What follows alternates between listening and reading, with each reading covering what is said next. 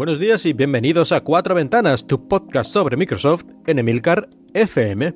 Esta semana no hay grandes noticias, pero sí hemos tenido una interesante presentación de Alex Kipman, el creador o uno de los líderes del grupo que ha creado HoloLens, esta plataforma, este dispositivo de realidad aumentada de Microsoft, que ya presentó en el año 2016, luego tuvo una segunda versión, el HoloLens 2, hace un par de años, y ahora todavía no tenemos el HoloLens 3, pero sí que hemos tenido ciertas novedades respecto a lo que es la plataforma de software, la plataforma que en realidad es en cierta manera lo más importante.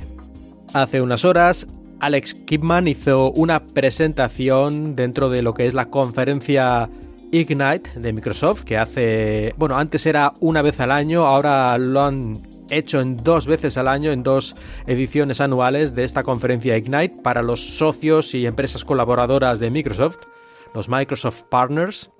Y en esta presentación que hizo Alex Kipman, pudimos ver una versión mejorada de lo que ya habían presentado en el año 2019. Incluso yo creo recordar también en la presentación original de HoloLens ya dijeron algo, presentaron algún concepto sobre esto, que es la holoportación o holoportation en inglés.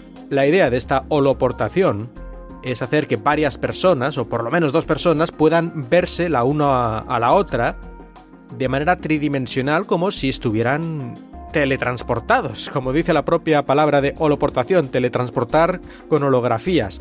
Es decir, que puedas tener una reunión y puedas ver a la otra persona más o menos como si estuviera realmente delante de ti. Esto es un poco un concepto de la ciencia ficción muy típico, pero claro, llevar esto a la realidad es francamente complicado. Pero esto es un primer paso, esta holoportación, para conseguir eso. Y como decía, ya en 2016 creo recordar que mostraron ese concepto, esa idea. En el 2019 ya hicieron una pequeña demo. Y ahora nos presentan el Microsoft Mesh, que sería una plataforma de realidad mixta, incluye realidad aumentada y realidad virtual, que funciona sobre Azure, su plataforma de computación en la nube, y que básicamente lo que permite es que varias personas puedan reunirse en este mundo virtual, en este mundo de realidad aumentada, según sea cada caso, y compartir, ahí está la clave, compartir esa escena, compartir un lugar, un lugar virtual en el que puedan trabajar o compartir ideas. Es decir, dentro de este espacio virtual cada uno ve al otro o su representación, su avatar, su holopresencia, en un lugar relativo a él mismo, que es el mismo lugar relativo que para los otros participantes. Es decir, que cuando tú miras a la izquierda a otra persona, ella te ve a su derecha y que lo estás mirando, y ese tipo de cosas. Y esto funciona con dos, tres, cuatro personas, cinco personas, supongo que hay un límite y está todavía en sus inicios, pero la idea es que un pequeño grupo de personas por lo menos se puedan reunir alrededor de una mesa virtual, por ejemplo, y ahí compartir ideas, eh, mirar al mismo tiempo un mismo modelo 3D, hacer anotaciones virtuales eh, en tres dimensiones sobre ese modelo en 3D y ese tipo de cosas que mostraron en varios vídeos. El holograma, la holopresencia, puede ser varios tipos, porque claro, no todo el mundo tiene una colección de cámaras en 3D y un fondo verde o un fondo azul para poder captarte todo tu cuerpo en tres dimensiones y transportarte para que los demás puedan verte con esa alta calidad, con esa fidelidad eh, casi real. Así que en la mayoría de los casos lo que se ha hecho son unos avatares, parecidos un poco a los avatares de, de la Xbox, que puedes elegir sus diferentes características, sus formas, sus colores, su ropa y todo ese tipo de cosas, pero que no son tremendamente realistas, es decir, son más bien tipo caricatura, hasta en cierta forma, ¿no? No pretenden ser realistas, son representaciones estilizadas, artísticas de uno mismo. Pero que sí que permiten que haya una comunicación más natural con los demás participantes en esta holoportación, en esta realidad compartida. Yo creo que será muy interesante ver cómo va evolucionando todo esto. De momento está enfocado sobre todo a empresas porque todavía es muy caro, sobre todo la parte de hardware, aunque es cierto que no es necesario utilizar un HoloLens, por ejemplo, para esto, sino que puedes utilizar otros dispositivos de realidad virtual, que hay modelos mucho más baratos, o incluso puedes utilizar un teléfono y utilizarlo como un visor a este mundo virtual, ¿no? Para ver a los otros participantes. Así que hay bastantes posibilidades de mayor, menor calidad, con más versatilidad o con menos, pero muchas formas de entrar en este mundo virtual. Pero de todas formas, de momento, como decía, esto es más que nada enfocado a empresas. Pero yo creo que en el futuro, que no sé cuántos años van a ser, supongo que unos cuantos todavía, esto podría llegar a las casas y a la gente que trabaja desde casa o a la gente incluso que quiere comunicarse con, sus abuelos, con su tío, con su primo o con quien sea y pueda ver una representación en un espacio virtual y compartir una experiencia juntos. Esto ocurrirá cuando todo esto sea muy barato a nivel de hardware y sea mucho más fiable a nivel de software y que teniendo a lo mejor un dispositivo similar a lo que ahora es una webcam podamos hacer esta representación de nuestro cuerpo, nuestro holo avatar sea de alta calidad y todos nos puedan ver perfectamente casi casi como si estuviéramos allí a lo Star Trek. Podéis ver eh, varios vídeos de las diversas presentaciones y demos que, que se hicieron durante Ignite eh, de este Microsoft Mesh, así que si tenéis interés os recomiendo que le echéis un vistazo. Y aparte de esta noticia principal del capítulo de hoy, a ver alguna cosilla más que tengo por aquí, como por ejemplo que Ari Partinen, que era uno de los expertos eh, que trabajó en el equipo de Lumia para hacer las cámaras, que luego también estuvo trabajando una temporada en Apple y en alguna otra empresa, ahora viene a Microsoft para trabajar en la cámara del Surface Duo, parece ser, que es uno de sus puntos más débiles de este hardware. Así que esperemos que en la versión 2, cuando salga, pues esté esto, no sé si decir solucionado, porque tampoco era tan mala la cámara como para decir eso, creo yo, pero que sí haya una mejora evidente en cuanto a la calidad de la fotografía del Surface Duo, que por ese precio pues está bien que aunque no sea su punto principal, porque yo creo que nadie se compra un Surface Duo para hacer fotografía, pues que tenga una calidad un poco más acorde a ese rango de precios. Y ya que tenemos unos minutos, me gustaría contar algo que he estado haciendo estos días, que he estado preparando estos días para un trabajo que tengo en la próxima semana. Y básicamente el problema que tenía yo es que necesitaba una webcam. Una webcam de calidad, que se viera más o menos bien. Pero claro, mi PC, como la mayoría de los portátiles, tiene una webcam bastante pobre, en este caso además especialmente pobre. Yo de hecho cuando lo compré este PC ya lo sabía, pero es que yo no utilizo la webcam nunca, prácticamente, o yo diría que nunca, hasta ahora, que me hace falta para este trabajo. Pensé en comprarme una webcam, lógicamente. Estuve mirando las típicas Logitech y tal, bueno, pues a lo mejor 70 euros, 80 euros, porque para comprarme una de 20 euros ya casi que me quedo con lo que tengo.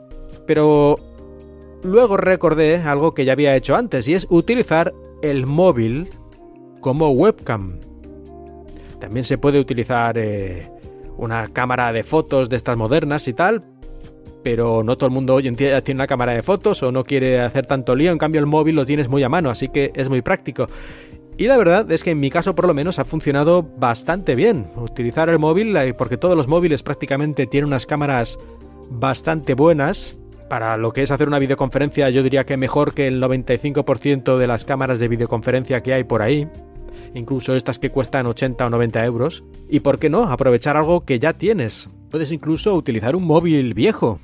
Así que eso es lo que he estado haciendo, he estado probando y muy bien, eh, en este caso he utilizado una aplicación que se llama Irium, aunque hay bastantes aplicaciones que permiten esto, no, no las he probado todas, así que no puedo tampoco decir si es mejor o peor que la que yo he usado. La que yo he usado ha funcionado y eso ya, ya para mí ya está bien. Como decía, se llama Irium. Hay que instalar la aplicación en el teléfono, en mi caso un teléfono Android. No sé esto cómo va en, en iPhone, supongo que habrá aplicaciones similares e instalas otra pequeña aplicación en el PC. Digamos que una vez conectados los dos dispositivos, el PC y el teléfono, a tu red local, a tu red Wi-Fi, el teléfono le manda la, señal, la señal de la cámara al PC y aparece como si fuera una webcam conectada y cualquier aplicación que pueda utilizar una webcam puede utilizar esta señal. Porque para la aplicación, pues es eso, es una webcam y ya está. La calidad, como la cámara del teléfono es bastante razonable, además que utiliza la cámara trasera y no la de selfie, sino la de trasera, que suele ser de aún mejor calidad, pues se ve perfectamente. Además puedes elegir entre resoluciones bajas de 640 x 480 hasta 4K, que es lo máximo que permite este teléfono en concreto. Así que mucho mejor que, muchas cámaras web que incluso hoy en día permiten un máximo de 720p en muchos casos. Ya las cámaras un poco más caras, cámaras web de estas de Logitech ya de gama media, media alta, ya permiten 1080 a 30 frames por segundo, eh, tampoco nos pasemos. Y que yo sepa, ninguna de estas permite 4K, que tampoco es que haga falta para ver el careto de alguien, pero bueno, este móvil, este método sí lo permitiría. Lo único que transmite a través de la red Wi-Fi, pues eso, una cantidad de datos relativamente alta, relativamente entre 5 y 10 megabits por segundo, dependiendo la calidad que selecciones, que en principio no es que sea excesivo para las redes Wi-Fi modernas, pero a lo mejor si tu red está muy ocupada transmitiendo datos, la calidad de la imagen podría resentirse, tener parones, ese tipo de cosas. Así que procura no tener mucho, mucho trasiego de datos por tu red cuando estés utilizando este sistema. Pero funciona muy bien, así que lo puedo recomendar. Si necesitáis una webcam así de forma esporádica, funciona muy bien. Y si además tienes un trípode, o algo para apoyar el teléfono, o como yo he hecho alguna vez, poner una caja o algo y ponerlo encima a lo cutre, pero funciona, pues ya está, con eso has salvado el día. Pero en mi caso quería hacer algo más, quería utilizar la plataforma OBS para hacer streaming de vídeo, para utilizar mi imagen de la webcam, pero además añadir, por ejemplo, un vídeo que quisiera mostrar a la otra persona en la videoconferencia, y al mismo tiempo mostrar también mi cara en un rinconcito y ese tipo de cosas, ¿no? Pero claro, esto OBS lo permite de forma muy fácil. Tiene un botón que es como emitir la imagen como si fuera una webcam, así que puedo obtener la imagen de la webcam, la meto dentro del programa OBS, añado lo que yo quiera añadir, como por ejemplo un vídeo o alguna otra cosa que quiera mostrar, y toda esta imagen la vuelvo a mandar como si fuera otra webcam que puede utilizar Skype o cualquier programa de videoconferencia. Pero el problema está que OBS no manda el audio, solo manda el vídeo.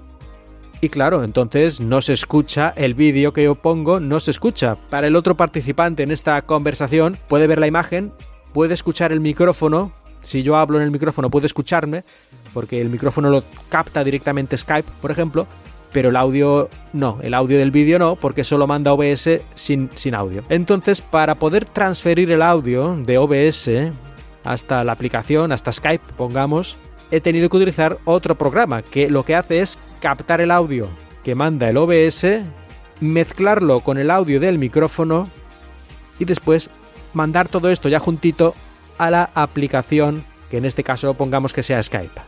Y así ya Skype tiene el vídeo que le manda OBS, que han ya todo, todo mezclado en los diferentes feeds de vídeo, y el audio que lo recibe a través de esta aplicación que mezcla audios de diversas fuentes. Y esta aplicación que yo he utilizado se llama Voice Meter con dos es y en este caso tienen varias versiones, unas digamos la más sencilla se llama así Voice Meter Después tienen una que se llama Voice Meter Banana, que tiene más opciones, y otra que es Voice Meter Potato o Patata, que tiene aún más opciones. Creo que esta última ya es de pago, o por lo menos tiene unos días de prueba, pero luego hay que pagar.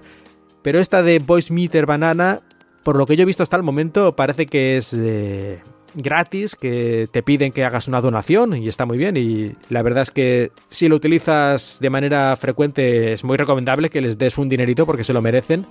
Y es una aplicación un poquito complicada de utilizar si no tienes ni idea de estas cosas, de, de, audio y de mezcladores y cosas de estas. A mí me ha costado un ratito probando hasta que lo he hecho funcionar, pero lo he conseguido. He conseguido captar el audio desde OBS Studio, añadir el sonido del micrófono y esto dárselo a Skype para que lo utilice como, como si fuera un micrófono, como fuente de audio. Y ha funcionado de momento perfectamente. Así que bueno, si tenéis este tipo de problemáticas tan rebuscadas como la que yo tengo, aquí tenéis una idea. Irium para captar la imagen del móvil y utilizarlo como cámara. Después el OBS para tener diferentes fuentes de vídeo todas ahí bien organizadas y luego para organizar el audio este Voice Meter Banana, para poder mezclar diferentes fuentes de audio y entregárselo todo bien mascadito a Skype o al programa que utilices. Pues ya está, hasta aquí el programa de hoy. Eh, creo que me ha alargado un poco demasiado con todo esto último. A lo mejor no sé si ha interesado mucho, porque si no tienes este tipo de, de necesidad, pues esto no te habrá interesado mucho. Pero a lo mejor ahora no lo tienes, pero en el futuro de repente te hace falta hacer algo parecido, hacer este tipo de videoconferencia para algún trabajo y necesitas ahí tener un poquito más de control sobre las diferentes fuentes de audio, sobre diferentes fuentes de vídeo, mostrar imágenes, mostrar vídeos junto con tu imagen, todo ese tipo de cosas, así que a lo mejor entonces de repente te acuerdas de esto. Pero nada, de momento me despido, muchas gracias por escucharme, yo soy Mark Milian y os he hablado desde Shanghai.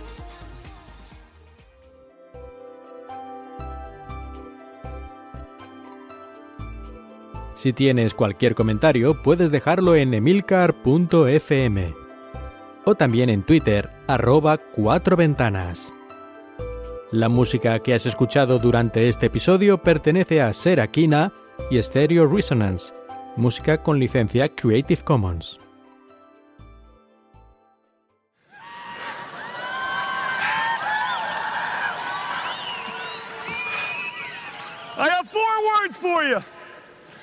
I love this company. Yeah!